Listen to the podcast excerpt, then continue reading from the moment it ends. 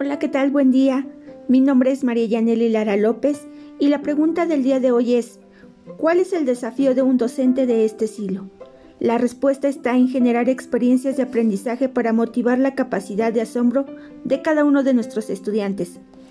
Por esto, los profesores deben tomar las pastillas de las 5I, que lo transformarán en un ser impactante, inventor, inspirador, investigador e innovador para que su ocupación sea más el de cómo prende el alumno y no cómo va a enseñar. Gracias, excelente día a todos.